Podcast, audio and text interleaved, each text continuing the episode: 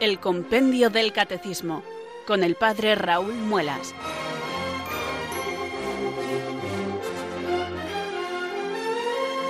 Muy buenas tardes, queridos oyentes de Radio María. Son las 4 las 3 en Canarias. Aquí comienza una nueva edición del programa El Compendio del Catecismo de la Iglesia Católica. Reciban desde Talavera de la Reina un saludo muy cordial del Padre Raúl Muelas, un día más les habla desde estos micrófonos de Radio María, la radio de la Virgen, la fuerza de la esperanza. Sed todos bienvenidos.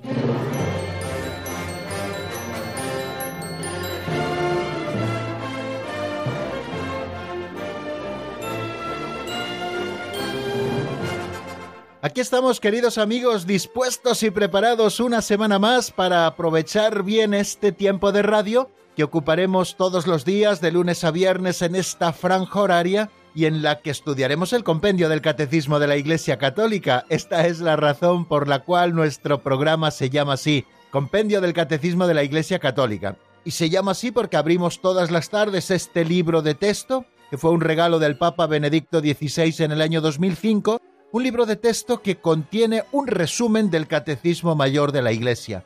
Ya saben, ese Catecismo de 1992 al que tantas veces he hecho referencia, que nos regaló San Juan Pablo II y que contiene toda la doctrina católica y además con muchísimas fuentes para que nosotros podamos profundizar en ella. Pero el mismo San Juan Pablo II fue consciente de que era un libro quizá demasiado voluminoso para el acceso de todos, ¿no? Y entonces pidió que se preparase también un resumen que pudiese servir sobre todo para la catequesis o para el estudio de la doctrina de aquellos que no dispusieran de tanto tiempo para podérselo dedicar al compendio. Bueno, pues todas las tardes aquí en Radio María, ya lo saben muy bien, nosotros abrimos juntos este librito de texto, un libro que fijaros en algo así como 250 páginas, que son las que tiene impresas, además contando 251, contando no solamente los 598 números de doctrina, sino otros recursos que también aparecen en el compendio, esas imágenes, esas ilustraciones, esas reproducciones que encontramos y que suelen encabezar tanto las cuatro partes del compendio como las distintas secciones, las dos secciones de las que consta cada parte, bueno, pues en realidad también son unas catequesis gráficas que a nosotros nos encantan. Bueno, pues nosotros estamos ya, digamos, en la recta final del estudio del compendio del catecismo. Nos encontramos en la cuarta parte, aquella que dedica el compendio a la oración cristiana. Estamos en la primera sección, que es la oración en la vida cristiana, y dentro de esta primera sección hemos estudiado un capítulo primero que es la revelación de la oración con diversos epígrafes, la revelación de la oración en el Antiguo Testamento, después la oración plenamente revelada y realizada en Jesús, y por último la oración en tiempos de la Iglesia. Ya hemos terminado esto, pero hoy repasaremos los últimos cuatro números y vamos a comenzar el estudio del capítulo segundo de esta primera sección de la cuarta parte del compendio que se titula La tradición de la oración. Y en esta parte vamos a ir buscando las fuentes de la oración, el camino de la oración y también los maestros de oración. Bueno, como ven, muy interesante todo lo que tenemos por delante en este programa. Eh, repasaremos los cuatro números del último día e intentaremos también cubrir tres o cuatro números, los que nos dé tiempo para seguir avanzando en doctrina. Así que queridos amigos, si están preparados, si tienen el compendio del catecismo a la vista, pues vamos a comenzar este programa y lo vamos a hacer como lo hacemos siempre, elevando nuestra plegaria al Señor, pidiéndole que envíe su Espíritu Santo sobre nosotros para que sea Él el que nos conduzca hasta la verdad plena. Nosotros cada día le invocamos, ven Espíritu Santo, le pedimos que venga, que nos ilumine con su luz, que nos fortalezca con su gracia, nuestra voluntad necesita ser fortalecida, nuestra inteligencia necesita ser iluminada, porque están debilitadas también por nuestra situación de pecado, pero Dios viene en ayuda de nuestra debilidad ya que nosotros no sabemos pedir lo que nos conviene. Y hoy nosotros le decimos nuevamente que venga en nuestra ayuda para que podamos cumplir con este cometido del estudio del compendio. Por eso rezamos así. Ven Espíritu Santo, llena los corazones de tus fieles y enciende en ellos el fuego de tu amor. Envía, Señor, tu Espíritu que renueve la faz de la tierra. Oh Dios, que llenaste los corazones de tus fieles con la luz del Espíritu Santo concédenos que guiados por el mismo Espíritu, sintamos con rectitud y gocemos siempre de tu consuelo. Por Jesucristo nuestro Señor. Amén.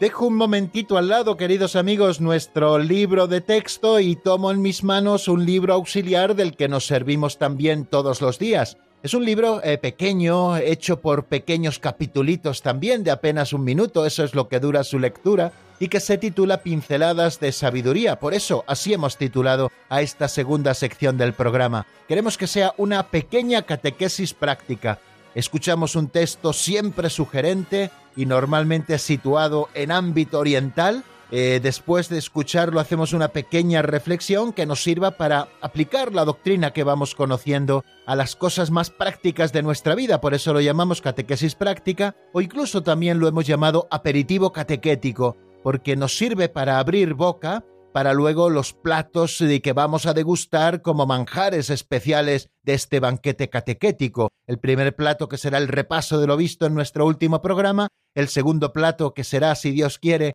lo que avancemos en doctrina, y en definitiva, queridos amigos, que nos preparemos para asomarnos al compendio del catecismo y a todo y lo mucho y lo bueno que tiene que enseñarnos. Vamos a por la pincelada de hoy. Se titula El Rajá y su tesorero ya verán qué sugerente es la historia que escuchamos en ella.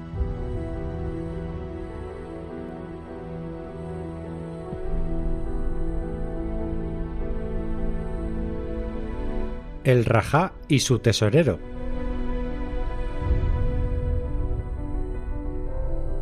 Había una vez un Rajá muy rico, y sus súbditos vivían como esclavos. Llamó a su tesorero y lo mandó cobrar los impuestos por el reino. Majestad, no ha habido cosechas. Habría que perdonar los impuestos. Pero le obligó a ir. ¿Y en qué emplearemos el dinero? Recorre el palacio y mira a ver qué falta. Lo recorrió y vio un gran descontento entre los cortesanos, como el que existía en el reino. Sí, hay mucho que arreglar, y partió a cobrar.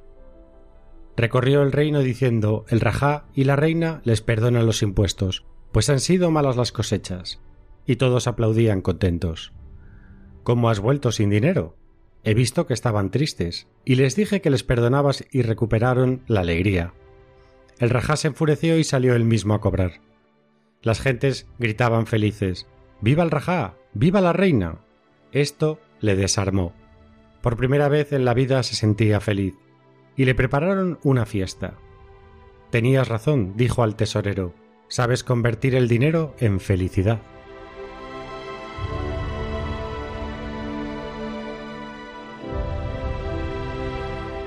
Sugerente, ¿verdad? Esta pincelada, como les decía antes de escucharla. Había un rajá muy rico y sus súbditos vivían como esclavos. Así ha comenzado la pincelada. Bueno, supongo que ya todos sabrán lo que es un rajá. Un rajá es un rey de la India, de uno de los estados de la India, un gobernante con título principesco, ¿no? Que solían ser muy ricos y eran los reyes de territorios de ese subcontinente que es la India tan grande, ¿no?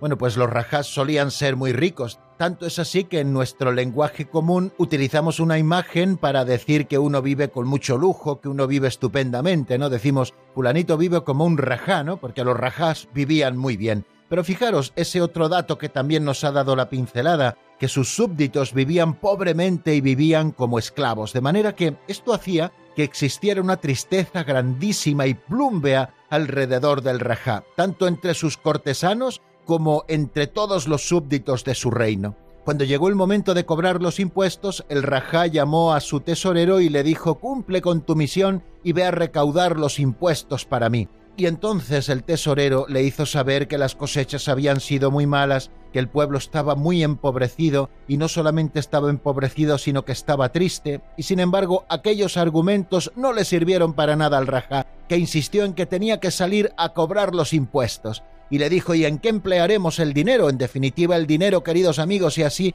puede deducirse de esta pincelada como de tantas otras cosas. El dinero es solamente un medio para otras cosas, y le dijo ya encontraremos dónde gastarlo, busca dónde gastarlo aquí en el palacio. Entonces fue cuando el mayordomo o el tesorero hizo una pequeña incursión entre los cortesanos y también los vio tan tristes como a los demás súbditos de su reino. De manera que dijo, claro que necesitamos ese dinero y ya saben lo que ha ocurrido y así lo hemos escuchado, que el tesorero partió por los caminos del reino a cobrar los impuestos, pero decía a todos el rajá y la reina, como han sido muy malas las cosechas, les perdonan los impuestos. y todos aplaudían contentos y por primera vez reconocieron la bondad del Rajá. No sabían que el Rajá verdaderamente no quería eso, sino que era cosa todavía de su tesorero. Cuando volvió el tesorero sin el dinero, pues evidentemente el rey se lo reprochó con dureza, ¿cómo has vuelto sin dinero? Y trató de explicárselo el pobre del tesorero diciendo, he visto que estaban tristes y les he dicho que les perdonabas los impuestos y recuperaron enseguida la alegría.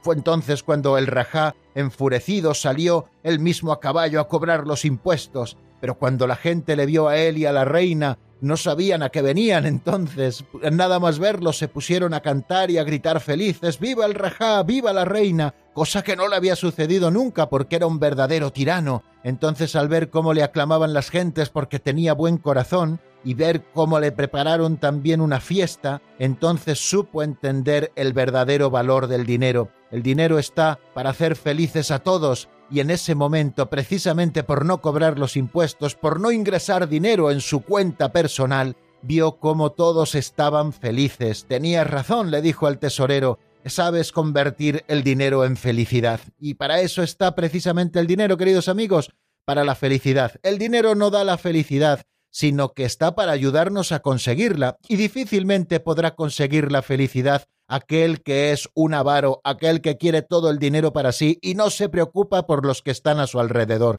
Cuando hemos estudiado hace varias semanas cuál es el sentido de la propiedad privada, decíamos que la propiedad privada está para salvaguardar la dignidad de las personas, es decir, para que aquel que posee algunos bienes pueda cubrir sus necesidades, pueda cubrir también las necesidades de aquellos que tiene confiados a su cuidado y para poder ejercer también la caridad con aquellos que más lo necesitan. Esa es la finalidad de la propiedad privada, queridos amigos. Lo estudiábamos en el catecismo y hoy lo vemos preciosamente reflejado en esta preciosa pincelada que a nosotros nos sirve como catequesis práctica. Mm, varias cosas que podemos concluir que aquel que es avaro, aquel que se deja llevar por la avaricia, en primer lugar por dejarse llevar por este pecado capital, verá oscurecido su entendimiento y debilitada su voluntad y cada vez querrá más dinero, más dinero y al final ya saben lo que pasa, lo que dice el refrán castellano, que la avaricia rompe el saco, o sea que, siendo avarientos, queridos amigos, nunca podremos ser felices.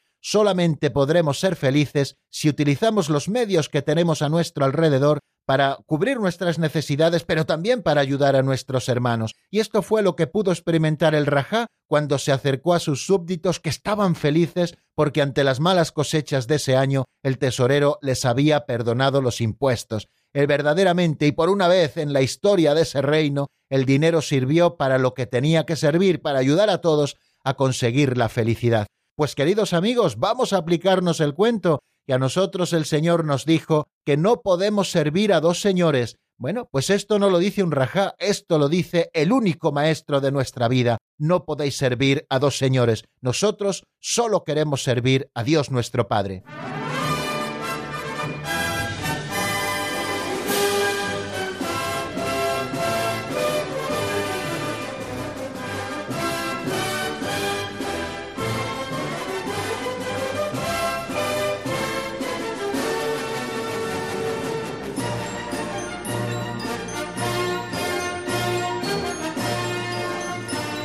Continuamos, queridos oyentes, en la sintonía de Radio María. Estamos en el programa El Compendio del Catecismo de la Iglesia Católica y como todas las tardes laborables en esta franja horaria, les habla desde Talavera de la Reina el padre Raúl Muelas. Espero que todos se encuentren bien, felices, dichosos y que podamos juntos abordar el estudio de los números del catecismo como vamos a hacer ahora. En este tercer momento haremos repaso de lo visto en nuestro último programa, que si no recuerdo mal fue el del pasado jueves, porque el viernes tuvimos reposición, y vamos a repasar eh, las que nos faltaban de esas formas esenciales de la oración cristiana. El número 550, que es clave en este último epígrafe del capítulo primero de la sección primera de la cuarta parte del compendio, la oración en el tiempo de la Iglesia, el número 550 nos habla de cuáles son las formas esenciales de la oración cristiana. Y decíamos que las formas esenciales son la bendición, la adoración, la oración de petición, la intercesión, la acción de gracias y la alabanza. Recoge seis formas esenciales de oración cristiana este número 550 que se contienen y se expresan todas estas formas de oración en la Eucaristía. Bueno, pues visto este número de paso, fuimos estudiando cada una de estas modalidades o formas esenciales de la oración cristiana. Estudiamos qué es la bendición, ya también lo estudiamos y lo repasamos el pasado jueves, también vimos qué era aquello de la adoración y cómo se puede definir la adoración, y también ya lo repasamos, y nos faltaba repasar los cuatro últimos números, que son el 553, el 554, el 555 y el 556, y es lo que vamos a hacer ahora, repasar esas últimas cuatro modalidades o formas esenciales de la oración cristiana. El número 553 nos habla de la oración de petición. ¿Cuáles son las diversas formas de la oración de petición? Este número textualmente de una manera muy sencilla pero muy provechosa, nos dice que la oración de petición puede adoptar diversas formas, petición de perdón o también súplica humilde y confiada por todas nuestras necesidades espirituales y materiales, o sea que nos habla de diversas formas que puede adoptar la oración de petición. Una de ellas es la petición de perdón, que es un don de Dios, el que nosotros nos demos cuenta de que somos pecadores, de que estamos alejando nuestros pies de los senderos del Señor y que necesitamos pedir perdón como hizo el hijo pródigo cuando lejos de la casa de su padre pasaba necesidad y le tocaba cuidar cerdos, me pondré en camino, iré a mi padre y le diré, Padre, pecado contra el cielo y contra ti. Una primera forma de petición es la petición de perdón, cuando nosotros caemos en la cuenta, queridos hermanos, de que somos pecadores y que estamos necesitados de la misericordia de Dios. Y otra forma es también la súplica humilde y confiada por todas nuestras necesidades espirituales y materiales. No solamente pedimos por las necesidades materiales, que a veces nuestra oración se centra demasiado en las necesidades materiales, sino que también atendemos en nuestra confiada y humilde súplica en nuestras necesidades espirituales porque somos conscientes de que esas necesidades espirituales son más importantes para nosotros que todas las necesidades materiales que pudiéramos tener.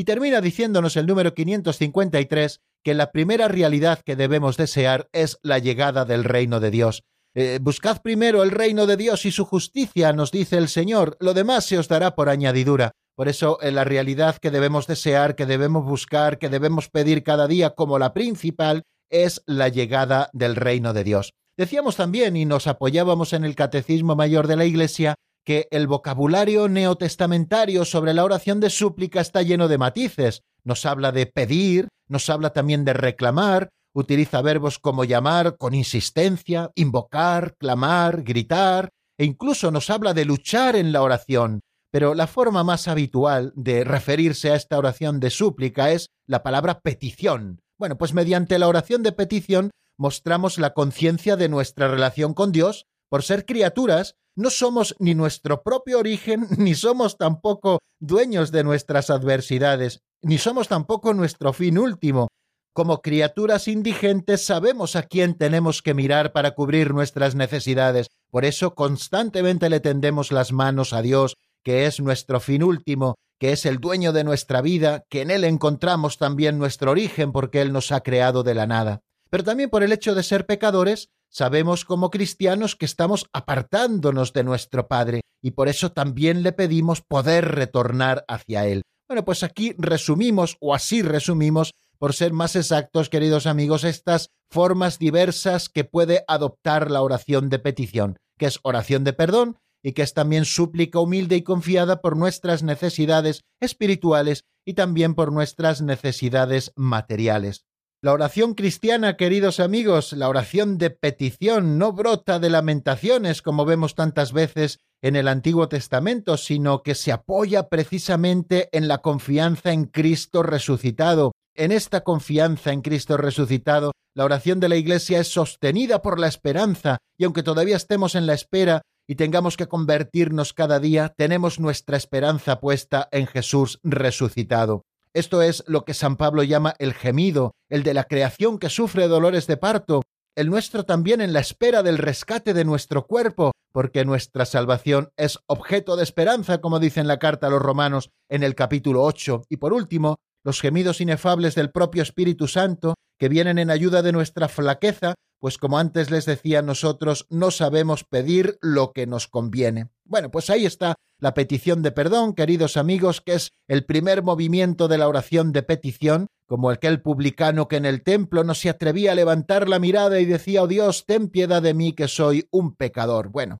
pues la petición cristiana está centrada principalmente también, y así nos lo ha indicado este número 553, en el deseo y en la búsqueda del reino que viene conforme a las enseñanzas de Jesús. Lo demás se nos dará por añadidura. Y cuando se participa así en el amor salvador de Dios, se comprende que toda necesidad pueda convertirse en objeto de petición. Cristo, que ha asumido todo para rescatar todo, es glorificado también por las peticiones que ofrecemos al Padre en su nombre, y con esta seguridad, Santiago, por ejemplo, en el capítulo 1 de su carta, y también San Pablo nos exhortan a orar en toda ocasión. Bueno, pues esto, queridos amigos, en cuanto a la oración de petición y a esas diversas formas que adopta la oración de petición, pero también nos detuvimos en la oración de intercesión. ¿Qué es la oración de intercesión? Brevemente, la intercesión consiste en pedir en favor de otro, si hemos dicho que la petición consiste en pedir perdón por nuestros pecados o también en elevar súplicas humildes y confiadas por nuestras propias necesidades, tanto espirituales como materiales, la oración de intercesión consiste en pedir en favor de otro. No pedir para nosotros, sino pedir para otros, y esta también es una forma esencial de la oración cristiana. Esta oración nos une y conforma con la oración de Jesús que intercede ante el Padre por todos los hombres, en particular por los pecadores. La intercesión debe extenderse también a los enemigos. O sea que lo que decíamos, queridos amigos, de la oración de petición, también podemos aplicarlo a la oración de intercesión, pedir perdón por los pecadores, y así estamos uniéndonos a Cristo, que intercede sentado a la derecha del Padre, donde permanece desde su ascensión a los cielos para interceder siempre en nuestro favor, especialmente en los pecadores. O sea que en la intercesión pedimos perdón para nuestros hermanos pecadores y también pedimos para nuestros hermanos mediante súplicas humildes y confiadas que el Señor resuelva sus necesidades espirituales y materiales. Y nos dice también este número que la oración debe extenderse a los enemigos. Es algo propio del amor cristiano, es un distintivo del amor cristiano, el amor a los enemigos, imposible para los hombres, pero posible para Dios, y una gracia que el Señor también quiere concedernos. Es el Señor el que nos lo pide en el Sermón de la Montaña, rezad por los que os persiguen y calumnian, bueno, pues es algo que nosotros tenemos que hacer, ejercer nuestra oración de intercesión también por los que nos persiguen y calumnian, es decir, por nuestros enemigos. O sea que quedémonos, queridos amigos, en que la intercesión es pedir en favor de otro y que esta oración nos une especialmente y nos conforma con la oración de Jesús que intercede ante el Padre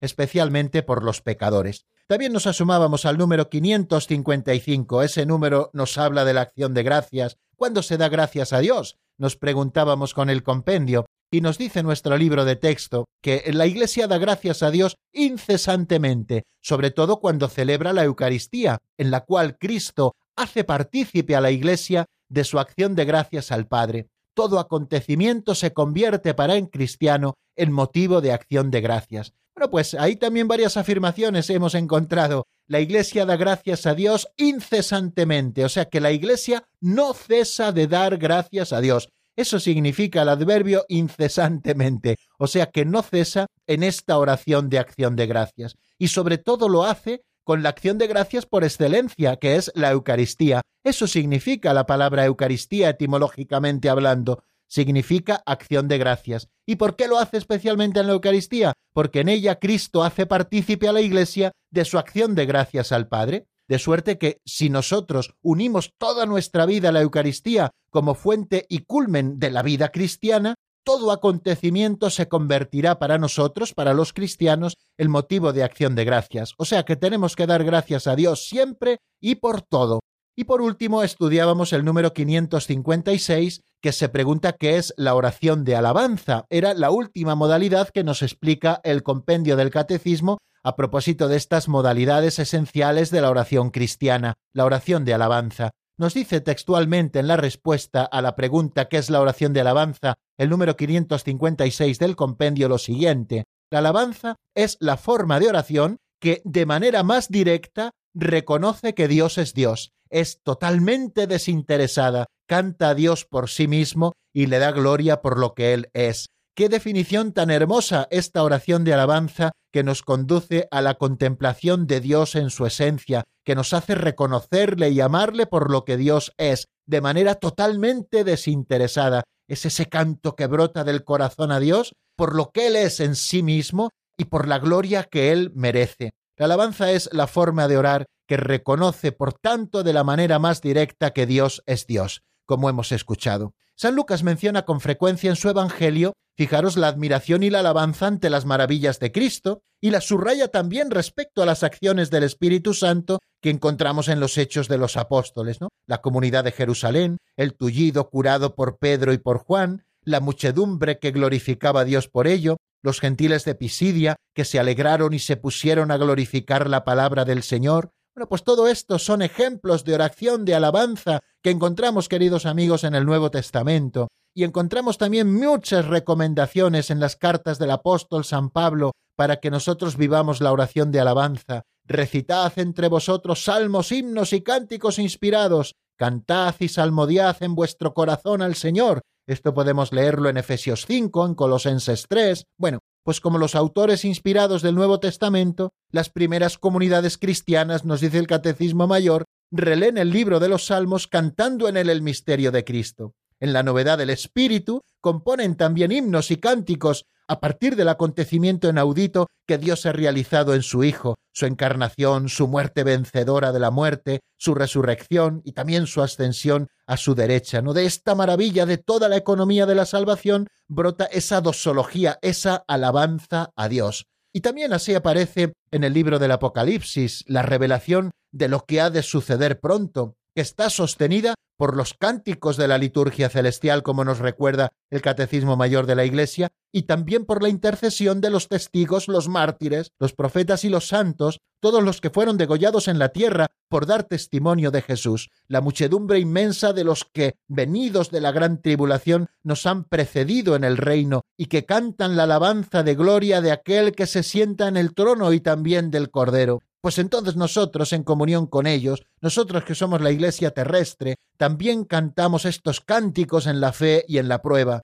La fe en la petición y la intercesión espera contra toda esperanza y da gracias al Padre de las Luces, de quien desciende todo don excelente. La fe es así una pura alabanza. Y como decíamos que la Eucaristía contiene todas las modalidades de oración, por supuesto que esta oración de alabanza también está contenida en la Eucaristía es porque la Eucaristía es la ofrenda pura de todo el cuerpo de Cristo a la gloria de su nombre. Es, según las tradiciones de Oriente y de Occidente, el sacrificio de alabanza. Pues bien amigos, vamos a dejar aquí, si les parece, todo aquello que hemos estado repasando ahora y que avanzamos el pasado jueves y vamos a escuchar una de las canciones que tenemos preparadas para hoy, la primera de ellas, antes de avanzar en la doctrina en la cuarta parte de nuestro programa. El tema que yo les propongo es de John Carlos, se titula Vida Nueva y está sacada del álbum Mi más grande pasión. Lo escuchamos y enseguida estamos nuevamente juntos.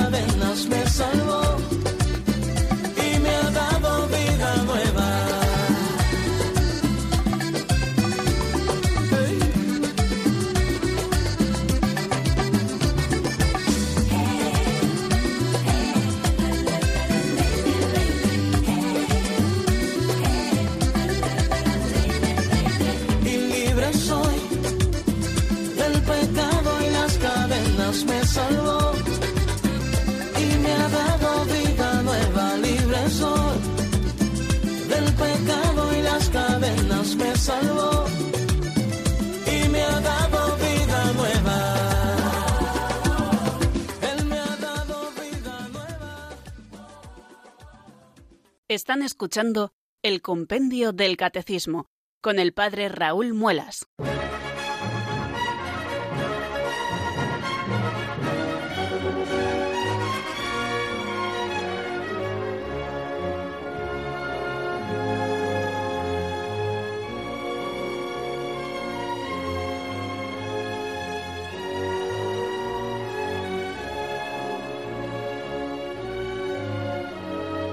Continuamos, queridos oyentes, en la sintonía de Radio María. Estamos en el programa El Compendio del Catecismo y les habla desde Talavera de la Reina, como hemos escuchado en esa locución previa, el padre Raúl Muelas. Vamos a comenzar ahora que vamos a abordar el cuarto momento de nuestro programa, que es el avance de doctrina. Vamos a comenzar, digo, el capítulo segundo de esta primera sección de la cuarta parte del compendio, un capítulo segundo que se titula La tradición de la oración. En este capítulo encontramos varios epígrafes o varios artículos, el primero dedicado a las fuentes de la oración, el segundo dedicado al camino de la oración y el tercero dedicado a los maestros de la oración. Este capítulo comienza con un número introductorio que es el 557, en el que se pregunta el compendio cuál es la importancia de la tradición respecto a la oración. Vamos a ver qué es lo que nos dice el compendio, como siempre, en la voz de Marta Jara.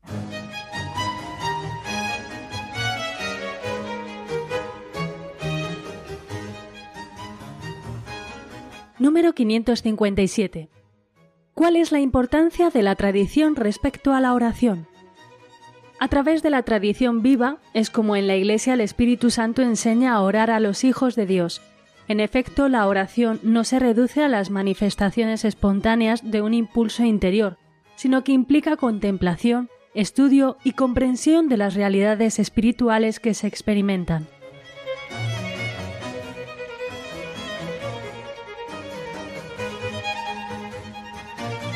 Hemos escuchado, queridos oyentes, que en la oración tiene una suma importancia la tradición. Nos dice el compendio a propósito de esa pregunta, ¿cuál es la importancia de la tradición respecto a la oración? Lo siguiente, lo acabamos de escuchar. A través de la tradición viva es como en la Iglesia el Espíritu Santo enseña a orar a los hijos de Dios. En efecto, la oración no se reduce a la manifestación espontánea de un impulso interior, sino que implica contemplación, estudio y comprensión de las realidades espirituales que se experimentan. Cuando el Catecismo Mayor de la Iglesia, queridos oyentes, explica esto, la tradición de la oración, esta introducción en la que estamos en este momento, nos dice que la oración no se reduce al brote espontáneo de un impulso interior únicamente. Para orar es necesario querer orar. No basta solo con saber lo que las escrituras revelan sobre la oración, es necesario también aprender a orar. Pues bien, por una transmisión viva, la sagrada tradición, el Espíritu Santo, en la Iglesia creyente y orante, enseña a orar a los hijos de Dios. En la tradición viva de la Iglesia y guiados por el Espíritu Santo es donde la Iglesia, que es creyente y es orante, enseña a orar a los hijos de Dios. La tradición de la oración cristiana, continúa diciéndonos el Catecismo Mayor, es una de las formas de crecimiento de la tradición de la fe, en particular mediante la contemplación y la reflexión de los creyentes que conservan en su corazón los acontecimientos y las palabras de la economía de la salvación y por la penetración profunda en las realidades espirituales de las que adquieren experiencia. Todo esto se trata de una manera preciosa en la Constitución dogmática del Concilio Vaticano II de Verbum en el número 8. O sea, una primera idea que encontramos en este número 557 es que el Espíritu Santo enseña a orar a los hijos de Dios a través de la tradición viva. No basta solo, como nos ha dicho el Catecismo Mayor, con conocer lo que las Escrituras nos están revelando sobre la oración. Es necesario también que nosotros queramos aprender a orar. Es necesario aprender a orar. Y esto lo hace el Espíritu Santo a través de la tradición viva, es decir, a través de la oración de la Iglesia, en los santos padres, en la liturgia, en las tradiciones litúrgicas, bueno, pues todo eso que es y que llamamos la tradición viva de la Iglesia. Ahí es donde nosotros aprendemos a orar y donde nosotros tenemos que buscar los maestros de oración desde los comienzos, ¿no? Porque el Espíritu Santo así nos ha ido enseñando a orar. Y una segunda idea también muy importante que encontramos en este número 557 es que la oración no se reduce a la manifestación espontánea de un impulso interior. Muchas veces estamos confundiendo la oración, queridos amigos, con ese impulso interior que a veces sentimos de dirigirnos a Dios. Eso no es la oración cristiana propiamente dicha, sino que esta oración verdaderamente cristiana implica la contemplación, implica también el estudio, e implica también la comprensión de las realidades espirituales que se van experimentando. Por eso tenemos que mirar siempre a aquellos que han ido abriendo camino guiados por el Espíritu Santo y que se convierten en nosotros en maestros de oración. Bueno, vamos a dejar aquí, queridos amigos, este número introductorio y vamos a pasar al epígrafe dedicado a las fuentes de la oración. ¿Cuáles son las fuentes de la oración cristiana? ¿Dónde aprendemos a orar? ¿Dónde encontramos que emana ese agua de la oración para que nosotros aprendamos a orar? ¿Qué es lo que nos dice el compendio en el 558? ¿Cuáles son las fuentes de la oración cristiana? Vamos a escucharlo ahora mismo.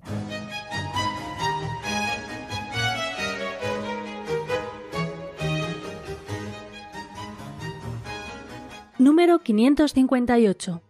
¿Cuáles son las fuentes de la oración cristiana? Las fuentes de la oración cristiana son la palabra de Dios, que nos transmite la ciencia suprema de Cristo, la liturgia de la Iglesia, que anuncia, actualiza y comunica el misterio de la salvación, las virtudes teologales y las situaciones cotidianas porque en ellas podemos encontrar a Dios.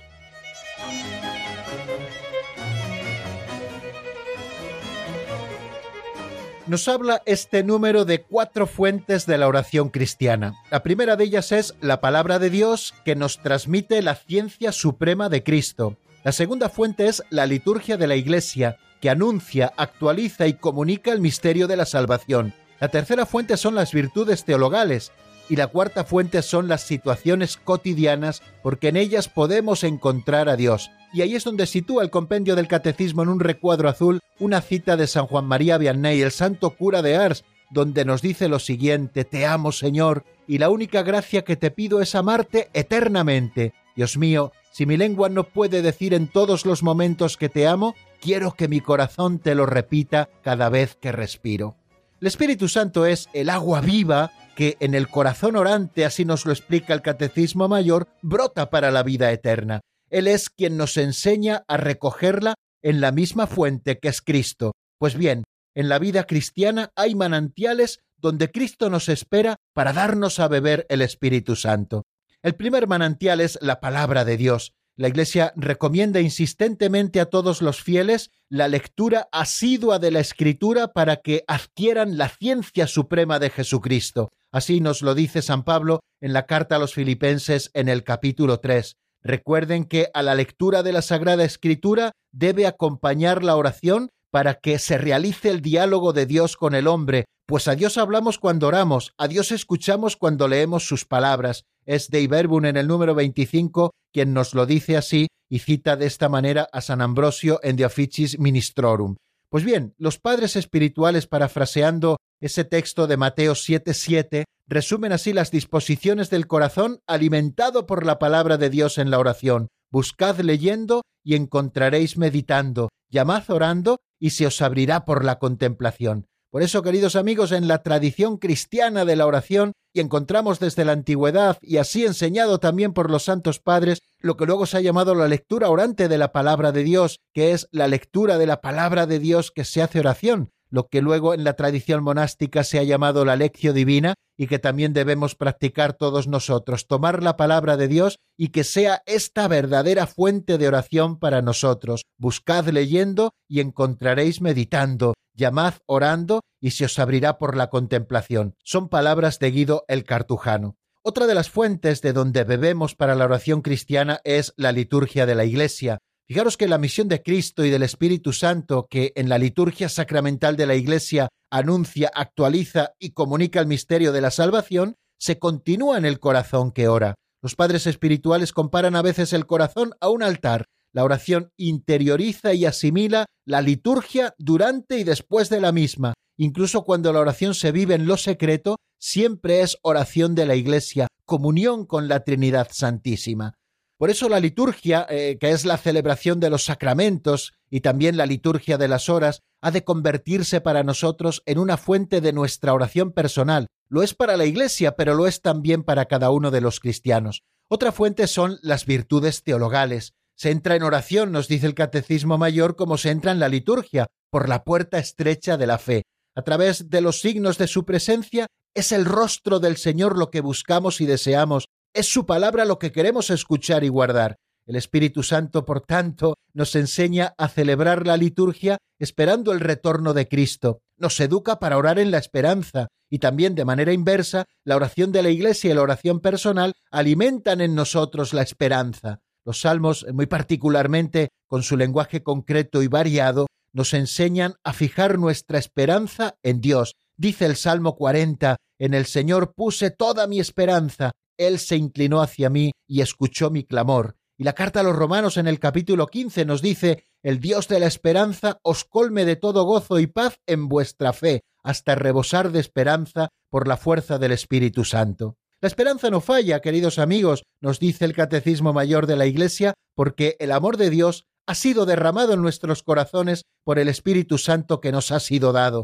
La oración formada en la vida litúrgica saca todo del amor con el que somos amados en Cristo y que nos permite responder amando como Él nos ha amado. El amor es la fuente de la oración. Quien bebe de ella alcanza la cumbre de la oración. Te amo, Dios mío. Hemos citado esas palabras del santo cura de Ars, y mi único deseo es amarte hasta el último suspiro de mi vida. Te amo, Dios mío, infinitamente amable, y prefiero morir amándote a vivir sin amarte.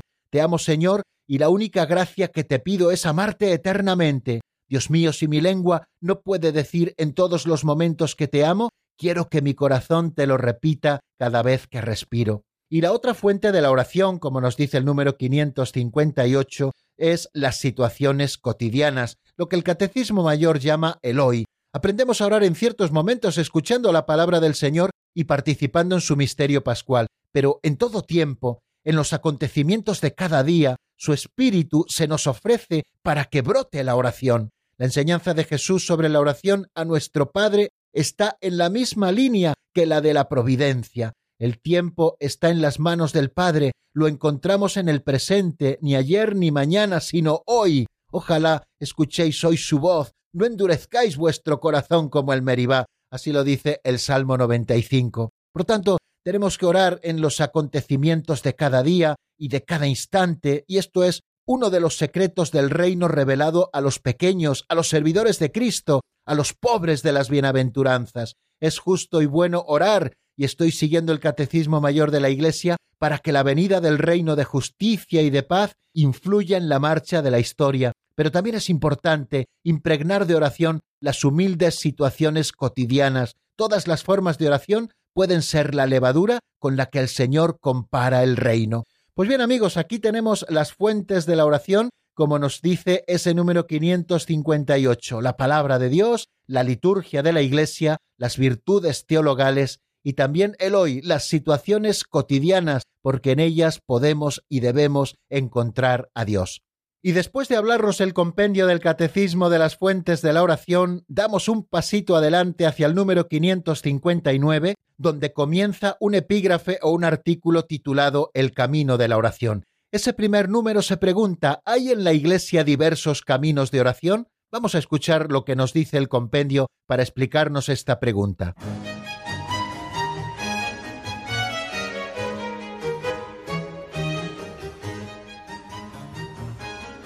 Número 559. ¿Hay en la Iglesia diversos caminos de oración? En la Iglesia hay diversos caminos de oración según los diversos contextos históricos, sociales y culturales. Corresponde al magisterio discernir la fidelidad de estos caminos a la tradición de la fe apostólica y compete a los pastores y catequistas explicar su sentido, que siempre se refiere a Jesucristo.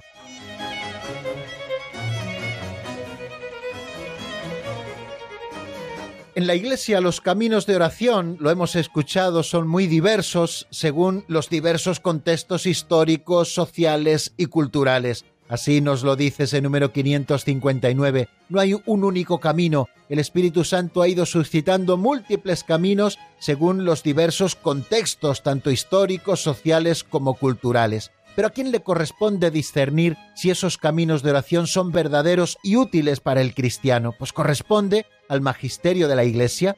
Es él quien discierne la fidelidad de estos caminos a la tradición de la fe apostólica y compete a los pastores y catequistas explicar su sentido que se refiere siempre a Jesucristo. Es decir, que todo camino que el Espíritu Santo hace surgir en el seno de la Iglesia debe ser discernido por el magisterio para que estos caminos sean conformes a la tradición de la fe apostólica. Ya saben que somos herederos de toda una rica tradición que se funda en los apóstoles, en la fe apostólica y en la tradición que nos ha venido de ellos. Y luego los pastores y también los catequistas tendrán que explicar los sentidos de estos caminos que siempre han de referirse a Jesucristo. El Catecismo Mayor nos dice que en la tradición viva de la oración cada iglesia propone a sus fieles, según el contexto histórico, social y cultural, el lenguaje de su oración, palabras, melodías, gestos, iconografías, y corresponde, por tanto, al magisterio, como hemos dicho, discernir la fidelidad de estos caminos de oración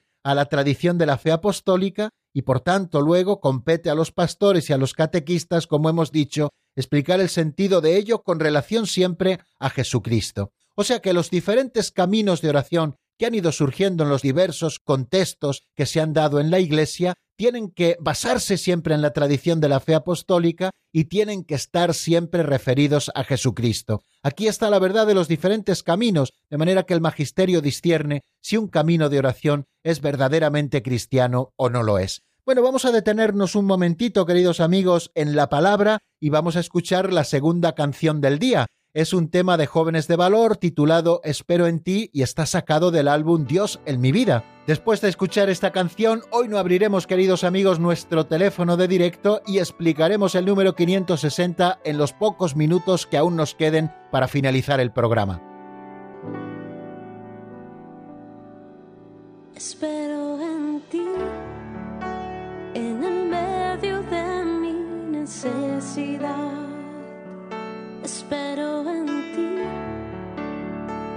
Ya no quiera esperar. Y es que ti es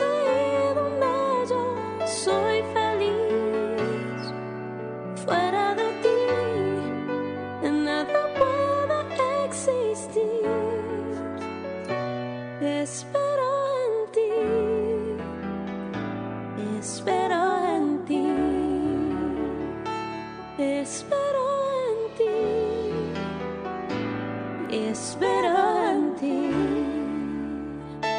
Espero en ti. De rodillas y en dificultad. Espero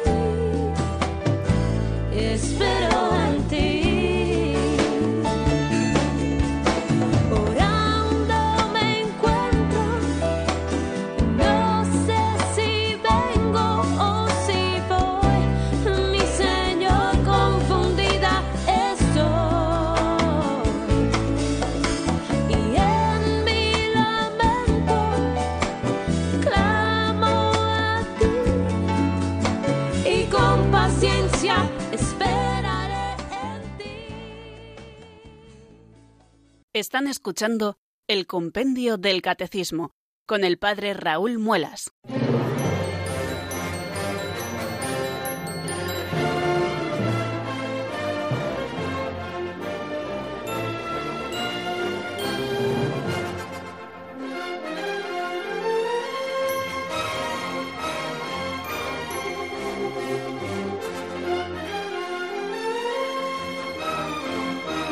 Y continuamos, queridos amigos, en el artículo titulado El camino de la oración y después de explicar con el número 559 si en la Iglesia existen diversos caminos de oración, vamos a dar un pasito adelante hacia el número 560 que se pregunta cuál es el camino de nuestra oración. Vamos a escuchar lo que nos dice el compendio en la voz de Marta Jara.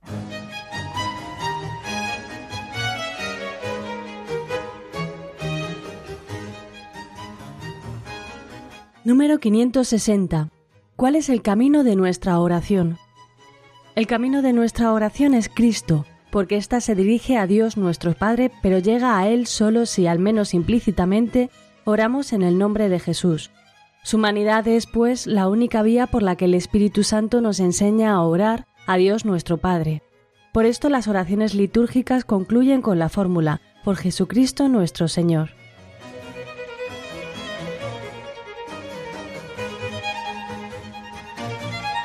Acabamos de escuchar esta explicación. ¿Cuál es el camino de nuestra oración? El camino de nuestra oración es Cristo, porque esta, la oración, se dirige a Dios nuestro Padre, pero llega a Él solo si, al menos implícitamente, oramos en el nombre de Jesús. Su humanidad es, pues, la única vía por la que el Espíritu Santo nos enseña a orar a Dios nuestro Padre. Por esto, las oraciones litúrgicas concluyen con la fórmula por Jesucristo nuestro Señor.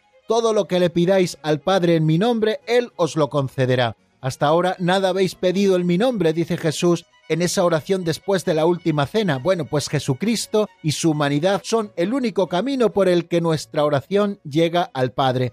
No hay otro camino de oración cristiana que Cristo. Oración cristiana es oración desde, con y en Cristo. Y esto en toda oración, sea comunitaria o sea individual. Fijaros que cuando rezamos comunitariamente, así nos lo dice ese número 560, en las oraciones litúrgicas, siempre concluimos con esa fórmula por Jesucristo nuestro Señor. Amén. O por nuestro Señor Jesucristo, tu Hijo, que vive y reina contigo en la unidad del Espíritu Santo y es Dios por los siglos de los siglos. Bueno, pues sea comunitaria o sea individual, se trate de oración vocal, es decir, aquella que recitamos aprendidas que otros han compuesto o que están basadas en la Sagrada Escritura o que el mismo Cristo nos enseñó como el Padre nuestro, o se trate de la oración interior, es decir, aquella oración de meditación que nosotros hacemos en la intimidad con el Señor, nuestra oración no tiene acceso al Padre más que si oramos en el nombre de Jesús. La santa humanidad de Jesús, nos dice el Catecismo Mayor, es pues el camino por el que el Espíritu Santo nos enseña a orar a Dios nuestro Padre. Por eso nuestra oración siempre es trinitaria, se dirige al Padre por Jesucristo en el Espíritu Santo. La oración está dirigida, por tanto, principalmente al Padre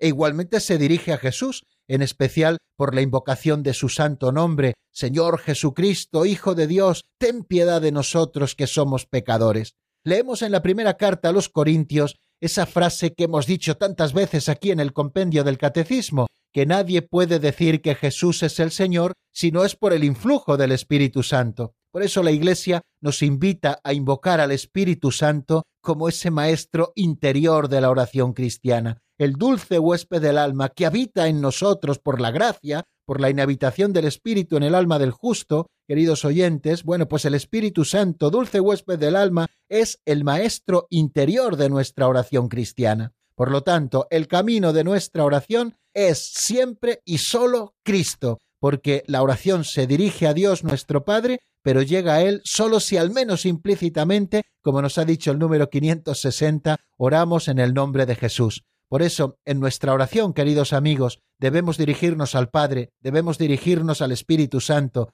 pero siempre en el nombre de Cristo, nuestro Señor, nuestro único Maestro y Salvador. Pues así terminamos, queridos oyentes, el programa de hoy. Les espero mañana, si Dios quiere, en el mismo lugar y a la misma hora, aquí en Radio María, cuando den las cuatro en la península, las tres en Canarias. La bendición de Dios Todopoderoso, Padre, Hijo y Espíritu Santo, descienda sobre vosotros y permanezca para siempre. Amén. Hasta mañana si Dios quiere, amigos.